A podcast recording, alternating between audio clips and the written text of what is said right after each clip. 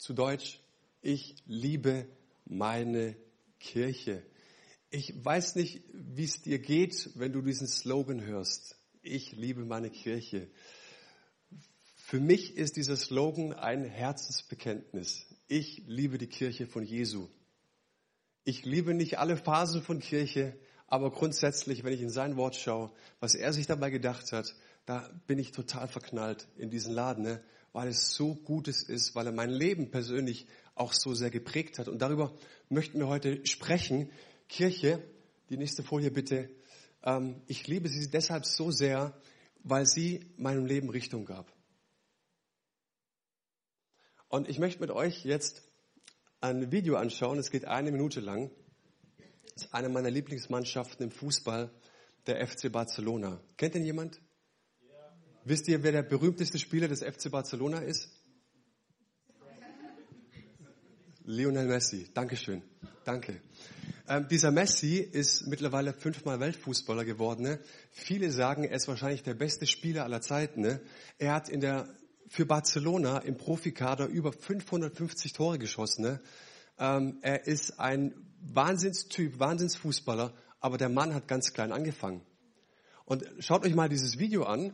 Und es geht gar nicht um sein allererstes Tor. Das ist das erste Tor im Profikader des FC Barcelona. Aber schaut euch mal an, was danach passiert beim, beim Torjubel. Es ist ein ganz normales Spiel, ja? Kein Finale, keine Meisterschaft, ganz normales Ligaspiel. Schaut es euch mal an.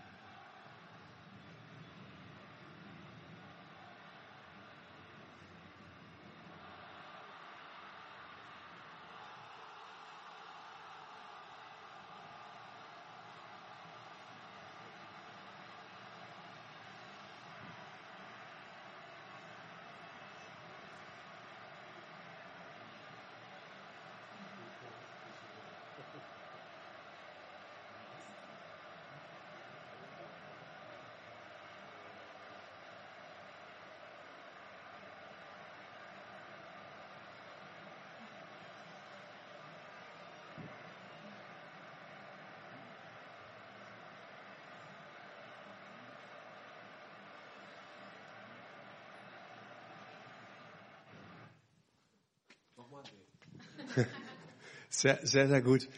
Es war ein ganz normales Ligaspiel. Die haben keinen Pokal gewonnen. Auch nicht die Champions League oder sonst was. Und was mir aufgefallen ist, vielleicht fällt es dir nicht auf, weil du nicht so viel Fußball schaust wie ich, aber was mir aufgefallen ist, dass dieser Torjubel, dass das was Besonderes war. Der junge 16-jährige Messi schießt sein erstes Tor. Weltstars kommen und gratulieren ihm, äh, als, als ob er irgendeinen Titel gewonnen hätte. Warum? Weil Weltstars wie Ronaldinho, Deco, äh, Iniesta, wie sie alle heißen, ne, in diesem jungen Messi ein Wahnsinnstalent gesehen haben. Die haben gesagt, der, der Junge hat das Zeug zum besten Fußballer der Welt. Aber da kam so ein 16-jähriger Messi aus der Jugend an, total schüchtern, kleinwüchsig. Der hat Kisten in der Jugend gemacht, aber war nicht das Riesending. Und die haben in ihm Potenzial gesehen und gesagt, hey, komm an unseren Tisch in der Mittagspause. Wir investieren unsere Liebe, unsere Zeit, alles, was wir wissen über Fußball. Wir nehmen dir den Druck, den dir die Medien machen, du, du Jahrhunderttalent, und wir fördern dich. Wir investieren in dich. Und interessant ist, dass du normalerweise als amtierender Weltfußballer, wie Ronaldinho beispielsweise, doch hättest sagen müssen, oh, da kommt Konkurrenz hoch. Oh, der macht mir den Rang streitig. Den Kleinen lieber mal ein bisschen kicken im Training, dass er sich verletzt und nicht hochkommt. Im Gegenteil. Es ist nicht passiert. Und was ich damit sagen möchte ist, es gibt Personen, es gibt Leidenschaften, es gibt Fähigkeiten, es gibt Begabungen, es gibt Berufungen, die nie in Existenz kommen, weil es keine Menschen gibt, die sie fördern, die sich in sie investieren. Was wäre der junge Messi gewesen ohne diese Weltfußballer, die ihn unterstützt hätten und gefordert hätten? Um eine These aufzustellen. Und deswegen möchte ich heute über, mit euch über ein Thema sprechen. Geistliche Väter und Mütter nennt man das so seit 20, 30 Jahren. Und der Ruf ist laut nach diesen geistlichen Vätern und Müttern. Ich, wir sagen, wir haben ein anderes Wort dafür benutzt, Hero Maker beziehungsweise Heldenmacher. Ist einfach viel cooler. Aber gemeint ist eigentlich das Gleiche, ja. So Heldenmacher zu sein, was meinem Leben Richtung gab. Darüber möchte ich sprechen. Und ich habe mir Gedanken gemacht und mich gefragt, wie war es eigentlich bei mir so in, in, in der Kindheit, im, im Jugendalter? Wo gab es da Personen, die mich unterstützt haben, die gesagt haben, hey, ich sehe etwas in dir. Ich sehe Begabung. Ich glaube, du kannst, bist großartig. Ich fördere dich. Und ehrlich gesagt, gab es niemanden. Ich erinnere mich in einer Situation, ich muss dazu sagen, äh, meine Mama und mein Papa, die haben sich getrennt, als wir vier Jahre alt waren. Äh, ich habe einen Zwillingsbruder. Und jahrelang hatte, hatte meine Mama keinen Partner. Und als wir so zwölf waren, kam ein Mann in ihr Leben, auch in unser Leben so mit. Und wir waren Fußball begeistert, wir haben jeden Tag Fußball gespielt. Äh, er war auch Fußball begeistert, er hat keinen Fußball gespielt. Und ich weiß noch, ist ein einziges Mal mitgekommen zu einem Fußballspiel. Und ich weiß noch, dass ich ein Tor gemacht habe und es war nicht eins der schlechtesten Spiele. Und beim Abendessen ne, äh, haben wir das Spiel reflektiert und er sagt zu mir knallhart, du kannst nichts, ich soll, hör besser auf. Und es sitzt.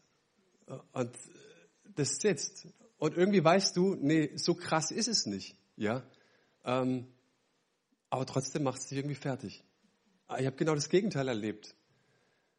Ich habe erlebt, ich, ich, mein, in meinem ersten Leben war ich, war ich Handwerker und habe erlebt, dass während einer Weihnachtsfeier im Beisein der Lehrlinge über Lehrlinge hergezogen wurde. Gesagt, das sind Flaschen, das sind Vollpfosten, so Sprüche wie schwach angefangen und stark nachgelassen. Da wir es ja alle kennen. Und ich dachte mir immer, hey Leute, was ist mit euch los? Wenn du als Meister oder Chef einen Lehrling als Vollpfosten hast, bist du der Vollpfosten. Ja, weil du der Meister bist. Und wenn du Vollpfosten einstellst, bist du der Größte. Und auf, auf, da kam nie die Idee auf, dass man Lehrlinge fördert, dass man in sie investiert. Nicht nur Wissen, sondern auch ein bisschen Liebe, ein bisschen Zeit. Was ich damit sagen möchte, ich habe es fast nie gesehen, ne, dass da draußen, wenn wir die, die Tür verlassen, ne, dass uns irgendjemand fördert. Und warum ich Kirche wirklich von ganzem, ganzem Herzen liebe, weil ich in der Kirche was völlig anderes erlebt habe.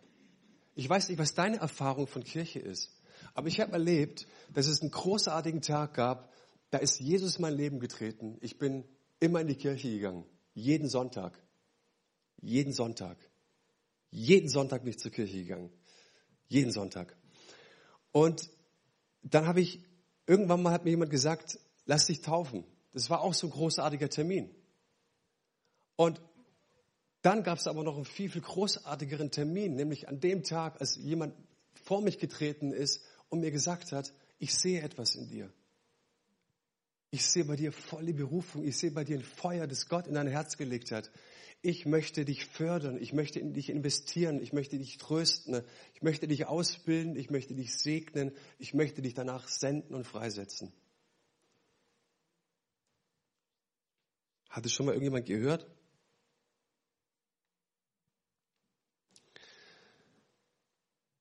Wir fragen uns hier im Gospelhaus, wie wäre es, wenn wir die Bühne für andere Menschen bauen? Wenn der wirkliche Held bei uns der ist, der andere zum Helden macht, die wiederum andere zum Helden machen. Wir bauen Bühnen, auf denen schließlich andere stehen. Wir selbst wollen nicht im Scheinwerferlicht stehen. Marlies, du hast es ganz gut vorgemacht. Ähm, wir wollen schauen, dass andere im Scheinwerferlicht stehen. Und ich merke, das ist eine völlig andere Denke. Und manchmal übernehmen wir Verhaltensweisen, ich sage jetzt nicht von der bösen Welt da draußen, aber manchmal übernehmen wir Verhaltensweisen, ich, meiner, mir, mich, ich muss für mich kämpfen, ich muss mein Zeug zusammenhalten, ja nichts weggeben. Hey, aber das ist nicht Gottes Gedanke über Kirche und über seine Gemeinde. Was wäre, wenn es eine Kirche gäbe, die sich die richtigen Fragen stellt? Nicht, wie viele Gottesdienstbesucher habt ihr? Wie viele Sitze habt ihr übrig? Sondern hey, in wen investiert ihr? In wen investierst du gerade? Wie viele Leute bildet ihr aus? Wie viele Leute ermutigt ihr? Sprecht ihnen zu, ich sehe in dir. Wir, also wir, wir fördern deine Gaben, fördern deine Talente, investieren in dich, trösten dich, senden dich aus und setzen dich frei. Und dann werden die Zahlen auf einmal viel, viel kleiner. Aber dann verstehst du, dass die Zahl von denen, die mit Jesus unterwegs waren, auch sehr klein waren. Es gibt eine Kirche, äh, jetzt erst gelesene, die hat der Einweihung, ich glaube amerikanische Kirche war es, 4000 Menschen, neues Gebäude, Einweihung muss natürlich stehen, da kommt der Bürgermeister, da kommen großartige Persönlichkeiten, wir müssen vorbereiten. Wisst ihr, wie viele Menschen geholfen haben von diesen 4000? 150. Umgerechnet, bei 70 Personen wären es drei Leute, die helfen würden.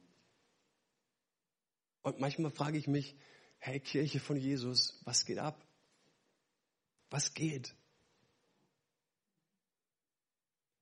In der Bibel lernst du ein starkes Prinzip des Segens kennen. Und du entdeckst das Heldenmachen. Und über was wir sprechen, ist nicht irgendwie eine sonderbare Geschichte in, in, im Neuen Testament oder im Alten Testament, die man auch irgendwie anders auslegen könnte, sondern wenn du die Bibel aufschlägst, vom ersten Buchdeckel bis zum letzten, du siehst andauernd dieses Prinzip. Es gibt Menschen, die andere zum Helden machen. Es gibt Menschen, die sich in andere Menschen investieren. Eines der berühmtesten im Neuen Testament ist Barnabas. Vielleicht kennst du ihn nicht, ist auch gar nicht so schlimm.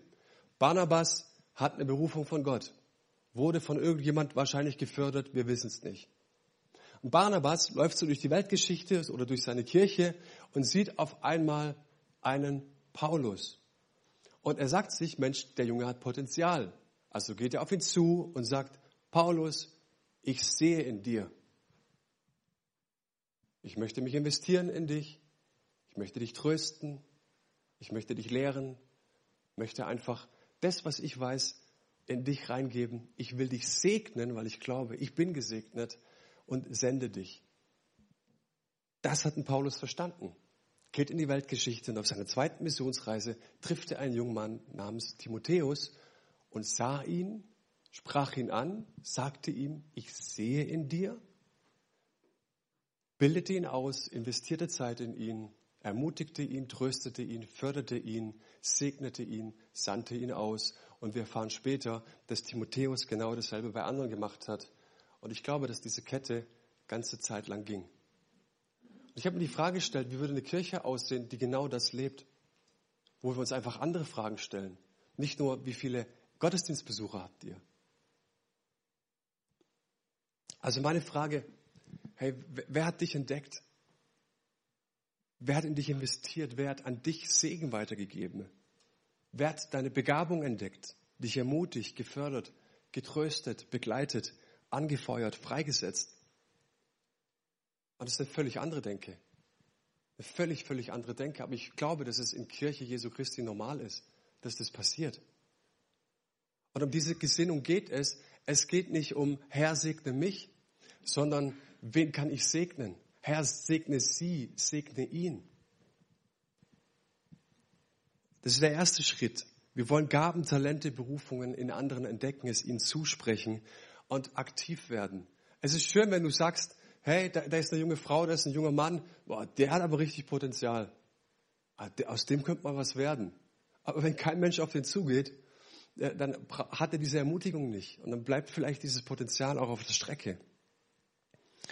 Im zweiten Schritt, wir wollen Menschen prägen. Im dritten Schritt trainieren. Und wenn wir dann gemeinsam sagen, hey, er ist bereit, sie ist bereit, dann hey, dann los, dann wird's konkret.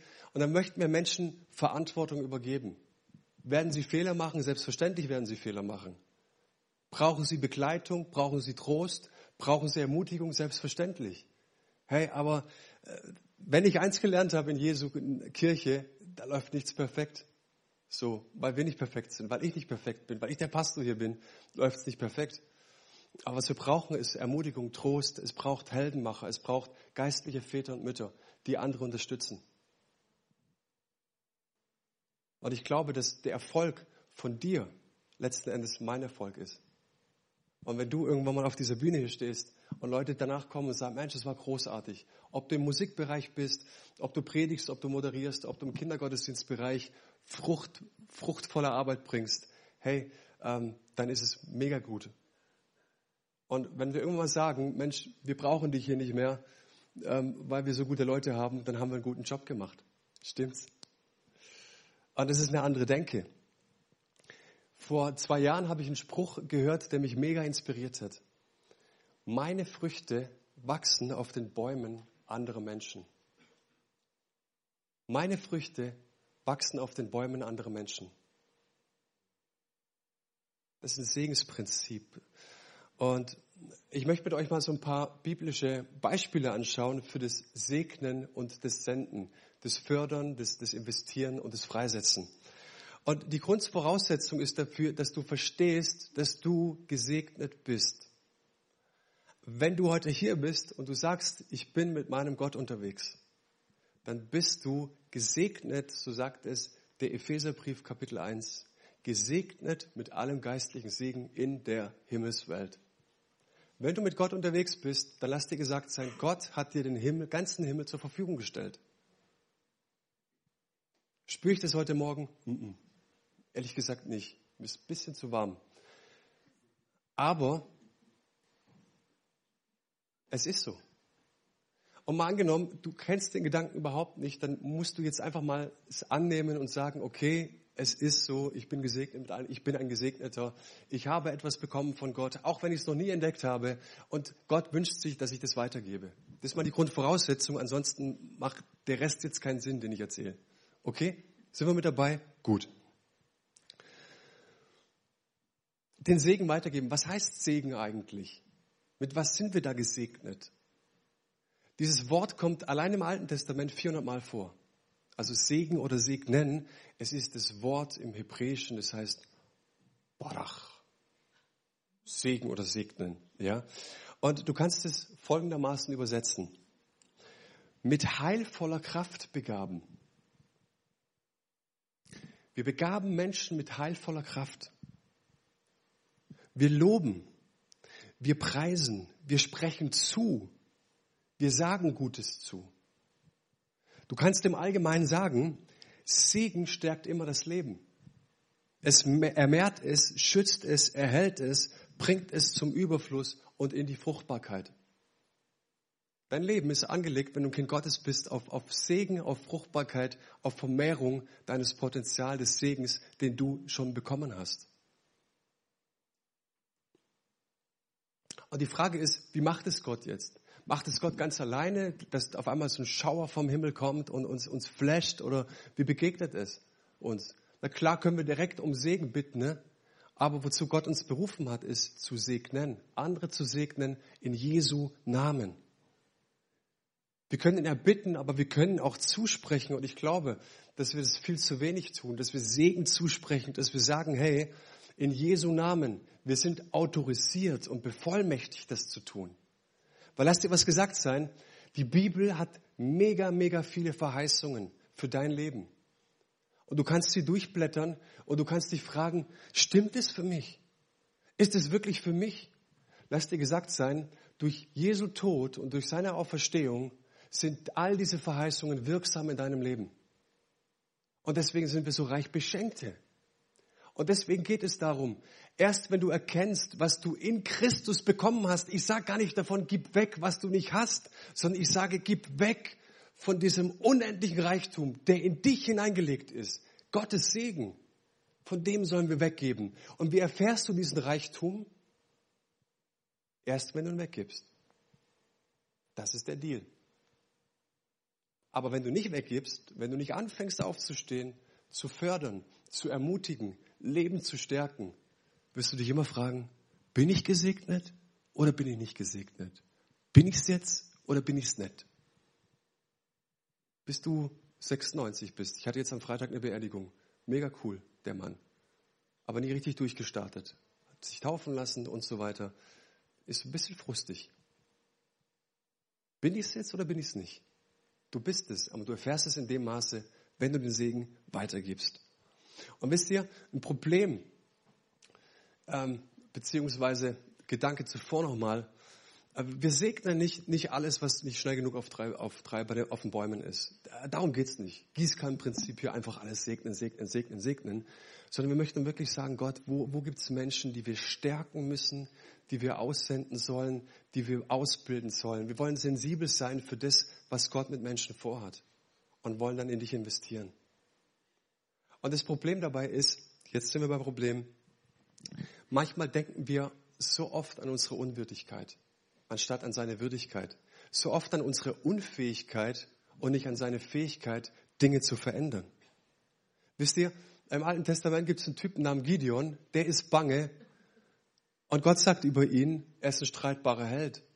Was über den, der streitbare Held? Ja.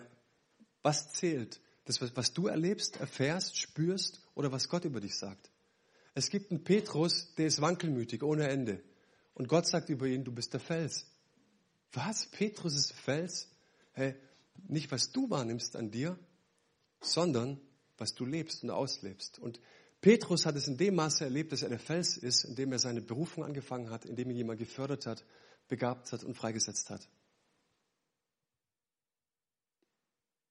Es gibt im Alten Testament zwei Personen, die möchte ich mit euch kurz anschauen. Das ist einmal Mose und es ist einmal Jakob. Ähm, Mose, Josua, da gab es eine wunderbare ähm, Stabweitergabe. Es gab so einen Führungswechsel im Volk Israel. Und die Geschichte, die habe ich dir äh, mal die Bibelstellen aufgelistet. Ich werde die jetzt nicht lesen. Ich erzähle die Geschichte ein kleines bisschen nach. Ja. Die Israeliten, die wurden von Mose oder im Auftrag Gottes von Mose aus Ägypten herausgeführt, aus der Gefangenschaft in die Wüste. Und die ganze Geschichte, die zieht sich ein bisschen 40 Jahre lang. Der Weg hätte auch direkter sein können. Waren einfach Menschen, so wie du und ich, dauert manchmal einfach ein bisschen länger. Auch mit mir.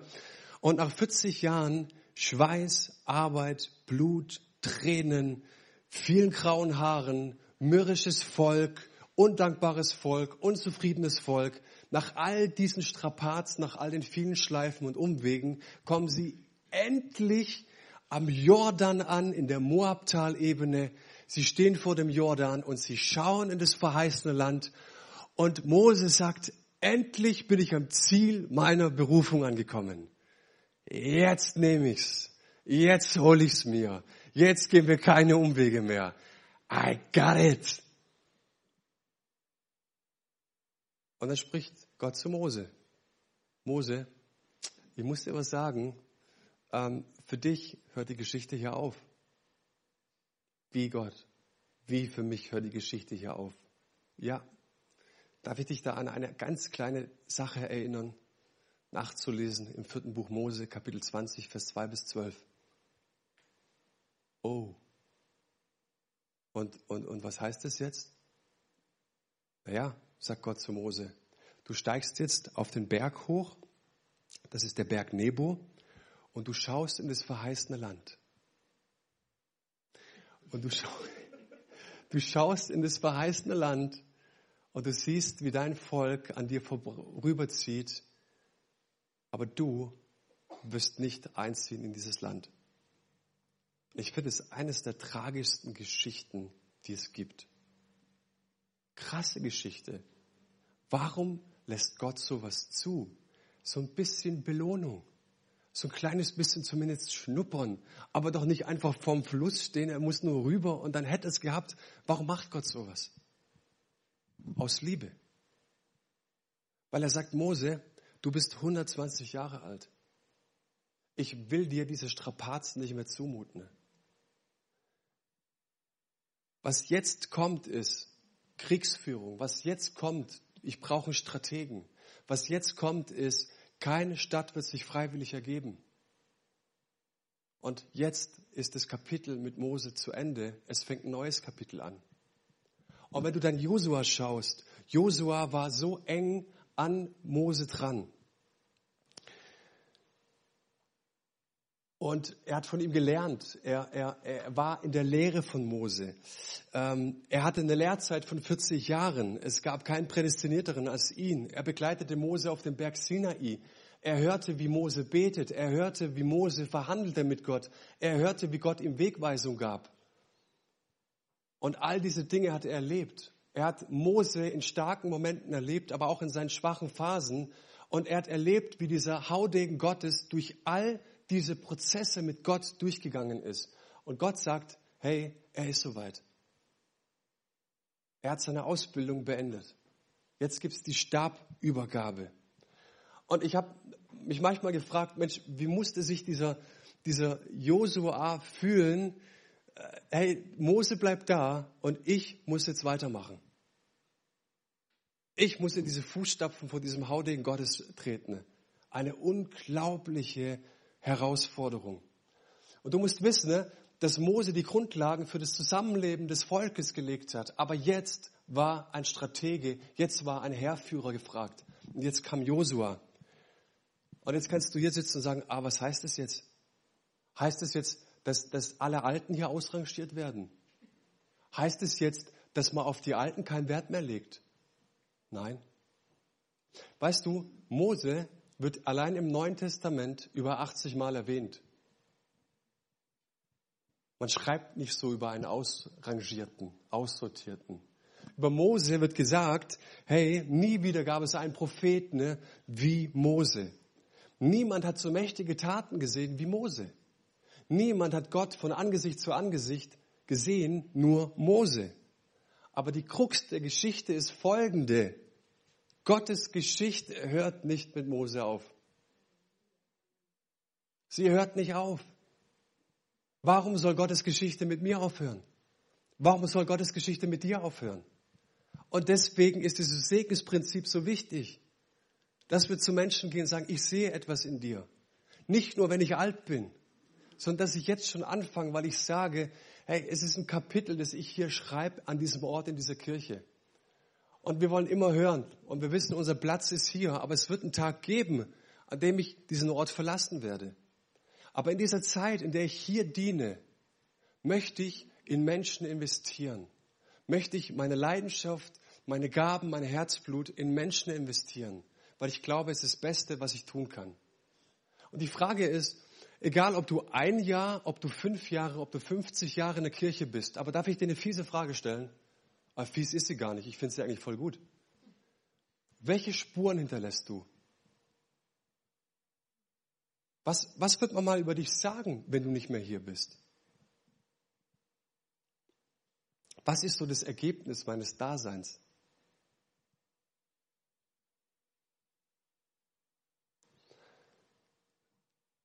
Ich habe euch versprochen, noch über Jakob zu sprechen.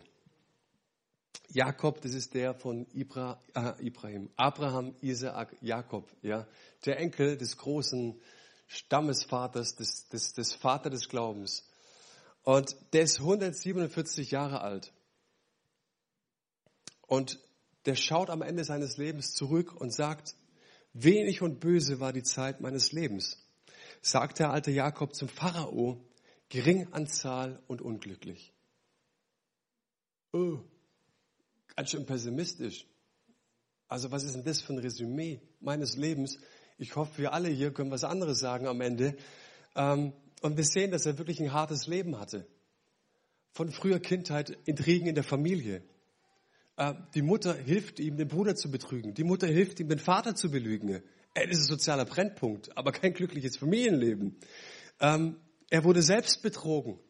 Er musste vor seinem Bruder 20 Jahre fliehen, vor deinem eigenen Bruder. Weil du glaubst, der killt mich, wenn er mich unter, äh, zu, zu Augen bekommt.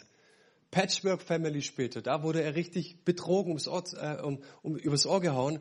Also siehst du, hey, sozialer Brennpunkt, wo der Mann herkommt. Nix hier mit äh, Gottes, äh, Gottes Gesalbter und so weiter. Nee, hartes Leben. Aber die Frage ist jetzt, was können wir von ihm lernen und was macht einer, der weiß, er hat nur noch ein paar Stunden zu leben? Was macht jemand am, am Ende seines Lebens? Er kann entweder verzagen sich in Depressionen reinstürzen und unglücklich sterben. Aber was machst du am Ende deines Lebens, wenn du weißt, es ist nicht optimal verlaufen? Eher im Gegenteil. Und Jakob, der stark nicht resignierend, nicht aufgebend, sondern setzte in den letzten Stunden seines Lebens einen wunderschönen Schlusspunkt. Er wusste, mein Leben, wenn ich auf meine Biografie schaue, Ich habe nichts, womit ich angeben kann. Ich bin nicht stolz auf mich. Ich bin nicht stolz auf das, was andere mit mir getan haben. Um ehrlich gesagt, um ehrlich zu sein, ich bin nicht mal stolz auf meine Kinder. Kannst du mal nachlesen, alles, die ganze Geschichte. Aber ich habe gesehen, dass Gott aus krummen Wegen gerade Wege machen kann. Ich habe gesehen, dass ich gesegnet bin. Ich habe gesehen, zu was der Segen Gottes imstande ist. Und ich habe in meinem Leben trotzdem Frucht gebracht. Ich habe in meinem Leben trotzdem was getan und es ist allein die Gnade Gottes. Und er setzt jetzt diesen wunderbaren Schlusspunkt. Er sagt, meine Biografie und das, was ich erlebt habe, forget it. Kein Vorbild, das will kein Mensch. Aber ich bin gesegnet. Und weil ich gesegnet bin, gebe ich Segen weiter. Und jetzt spitzt die Ohren. Er segnet drei Personengruppen. Zum einen seine Enkel, Ephraim und Manasse. Er segnet seine Kinder. Und jetzt spitzt sie ganz arg. Er segnet den Pharao. Er segnet den Pharao. Einen fremden Mann. Nicht happy, happy, happy, clappy family und alles für meine Familie und den Rest vergessen, sondern er segnet einen fremden Mann. Sogar mit, mit, mit, mit, mit einer anderen Religion. Aber er segnet ihn. Warum tut er das? Weil er weiß, die Geschichte Gottes ist nicht mit mir zu Ende. Gott hat noch einen in der Weltgeschichte und deswegen segne ich. Gott ist hier nicht am Ende mit mir. Es geht nicht um mich, meiner, mir und ich, sondern es geht um segne ihn, sende sie, investiere in sie. Alles finde ich so klasse, was Gott tut. Er sieht auf sein Ende und sagt, hey, Gott hat noch einen, er hat noch was im Sinn, da kommt noch was. Und er ist sein Leben lang dem Segen hinterhergejagt. Das sehen wir. Äh, die Geschichte, seine Geschichte ist mega krumm. Aber er ist Segen hinterhergejagt. Er sagt, hey, ich weiß, was dieser Segen Gottes in mir zustande bringt. Und hey, wie ich gesagt habe, das Ding funktioniert nur, wenn du verstanden hast, ich bin gesegnet. Wie deine Geschichte aussieht, ist mir eigentlich egal. Aber du bist gesegnet. Und wenn du das auf die Straße bringst, dieses Potenzial, wenn du anfängst zu dienen, dann wirst du sehen, wie gesegnet du bist. Tust du es nicht, erlebst du es nicht. Ganz praktisch, wie sieht es aus? Im Neuen Testament gibt es ein kleines Wörtchen, das mir sehr gefällt. Das heißt Diatribo, also auf Griechisch. Und wir sagen auch als Kirche, wir wollen es wie Jesus machen. Es geht nicht um Programme, es geht nicht um einen aufgeblusterten Gottesdienst, es geht immer um Menschen. Und wir möchten Programme und ähm, was weiß ich was veranstalten, damit Menschen aufgebaut werden. Aber wir brauchen nicht Menschen, um irgendwelche Programme, um irgendwelche Veranstaltungen an den Start zu bringen. Das ist ein riesengroßer Unterschied. Und unser Herz ist, dass es Menschen zu Nachfolgern hier werden, dass Menschen erkennen, dass Gott was vorhat. Und ich glaube, das ist das Geheimnis einer dynamischen Kirche. Ich glaube nicht, dass das Geheimnis einer dynamischen Kirche ein Prediger ist und ein toller Lobpreiser. Ich glaube, das Geheimnis einer dynamischen Kirche ist, wenn Menschen sich aufmachen und anderen sagen, ich sehe etwas in dir, ich fange an, in dich zu investieren. Und jetzt kommen wir zu diesem Wort Diatribo. Jesus hat seinen Jüngern gedient. Er hat Zeit mit ihnen verbracht.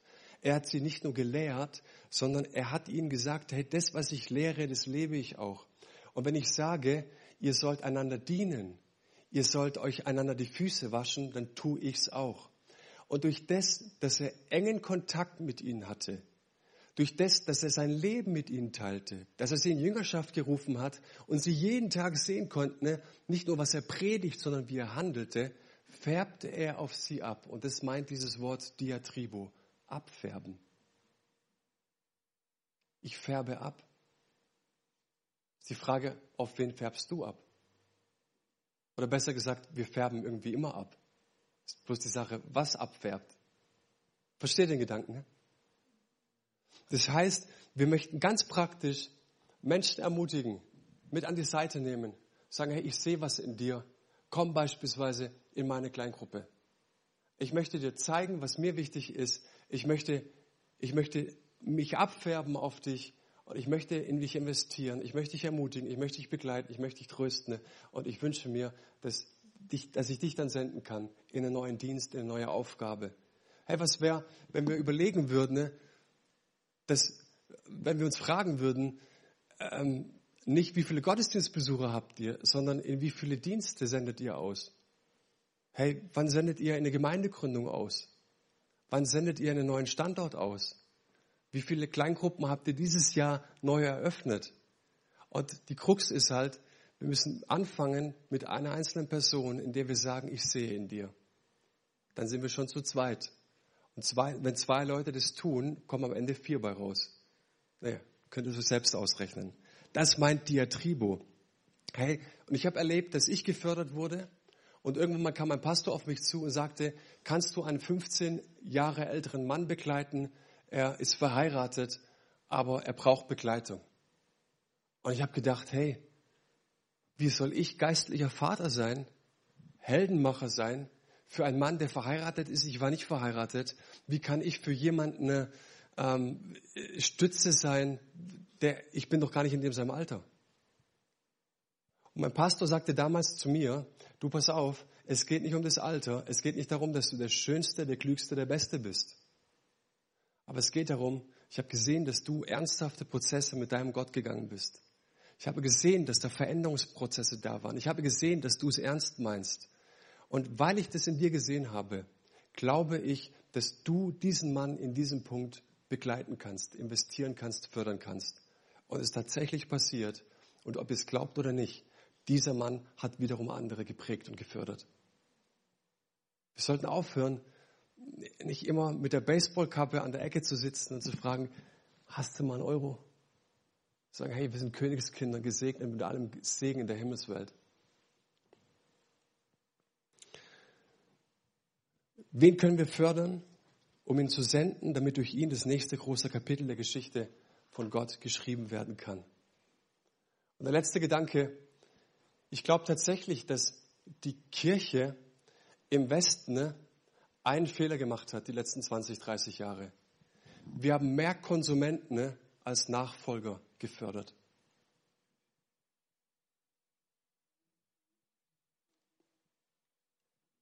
Und ein Schmerz in mir, man kann als Besucher oder wenn du heute hier bist, so ein bisschen wehmütig werden und fragen, hey, wer hat so in mich investiert? Wer, wer war das? Es gab niemanden, der mich so, in mich so investiert hat. Und ich habe mir oft die Frage gestellt, hey, wie wäre mein Leben verlaufen, wenn ich in Jugend jemand gehabt hätte, der mehr in mich investiert hätte? Was wäre gewesen, wenn es zur rechten Zeit Leute gegeben hätte, die in mich investiert hätten? Das ist eine gute Frage, aber sie stört, beziehungsweise sie bringt uns durcheinander weil es nicht die Frage ist. Ich liebe Kirche Jesu, weil ich weiß, dass sie das Potenzial hat, Menschen zu fördern. Und ich habe für mich erlebt, auch wirklich sozialer Brennpunkt. Ich kann dir mal ein bisschen was von meiner Kindheit und Jugend erzählen, wenn du es hören willst. Aber ich musste für mich an einen Punkt kommen. Entweder ich laufe ein Leben lang damit rum und ich sage, verkorkste Kindheit, verkorkstes Leben aus. Mein Glück war, dass in der Familie von Jesus in mich investiert wurde und ich gemerkt habe, dass die Familie von Jesus ganz ehrlich für mich persönlich mehr Wert, mehr Wert hatte als das, was ich erlebt habe. Deswegen liebe ich Kirche so, weil sie mein Leben gerettet hat, weil ich ohne Kirche heute nicht hier stehen würde, weil ich ohne Kirche nicht ermutigt worden wäre. Und ich habe verstanden, warum Jesus zu seinen Nachfolgern sagt, Bruder und Schwester, Familie. Ich habe es wirklich verstanden. Ich habe immer geblickt, der, der eine tolle Kindheit hatte, der muss irgendwann an den Punkt kommen, dass er versteht, ich hatte etwas ganz Besonderes. Und das möchte ich jetzt investieren. Ich für meinen Teil musste erkennen, ich hatte es nicht. Ich kann mich dadurch fertig machen. Oder ich verstehe, was ich nicht hatte und fange an, in andere zu investieren. Wie arm dran wären meine drei Kinder, wenn ich sagen würde, ich hatte nie einen Papa, der in mich investiert hat. Stimmt's? Aber na klar investiere ich in sie, weil ich wusste, weiß, was ich nicht hatte. Und wenn du weißt, was du nicht hattest, dann weißt du ziemlich viel. Dann fang an, es zu tun. Und ich habe meine Kinder megamäßig lieb. Ich bete für sie, ich segne sie, ich fördere sie, ich ermutige sie. Manchmal bin ich auch total am Ende mit ihnen. Aber wir wollen in unsere Kinder investieren und wir wollen das Beste geben. Und meine Frage an dich heute Morgen ist, auf welche Früchten, äh, auf welchen Bäumen wachsen deine Früchte? Egal wie lange du hier bist, ob es ein Jahr ist, ob es drei Jahre ist, ob es 50 Jahre sind, was werden Menschen über dich sagen, wenn du nicht mehr da bist? Welche Spuren hast du hinterlassen? Was hast du geprägt? Und mein Herzenswunsch ist, in, in dieser Predigtreihe Isle of My Church, dass es was in unserem Herzen verändert. Dass es unsere Herzen transformiert, dass, dass alte Hasen wieder eine neue Leidenschaft, eine neue Liebe für ihre Kirche bekommen. Weil Kirche der beste Ort der Welt ist. Weil Kirche der Ort ist, in dem wir Menschen investieren, wo Menschen gebrochenen Herzens wieder ganz werden. Wir haben es erlebt, wo Menschen Gott begegnen, wo Menschen ein Übergabegebet sprechen ihrem Gott gegenüber, wo Menschen erleben, dass ihr Gott einzieht und dass alles verändert wird. Aber dazu braucht es dich und mich. Weil ich erkannt habe, dass das, was hier vorne gesagt hat, so wenig Ausschlag gibt. Weil ich verstanden habe, wenn Menschen in den Reihen anfangen, ihren Nachbarn anzustupfen und sagen, ich sehe etwas in dir, das ist dynamische Kirche. Ansonsten hast du einen lahmen Haufen vor dir. Versteht ihr so ein bisschen? Vater im Himmel,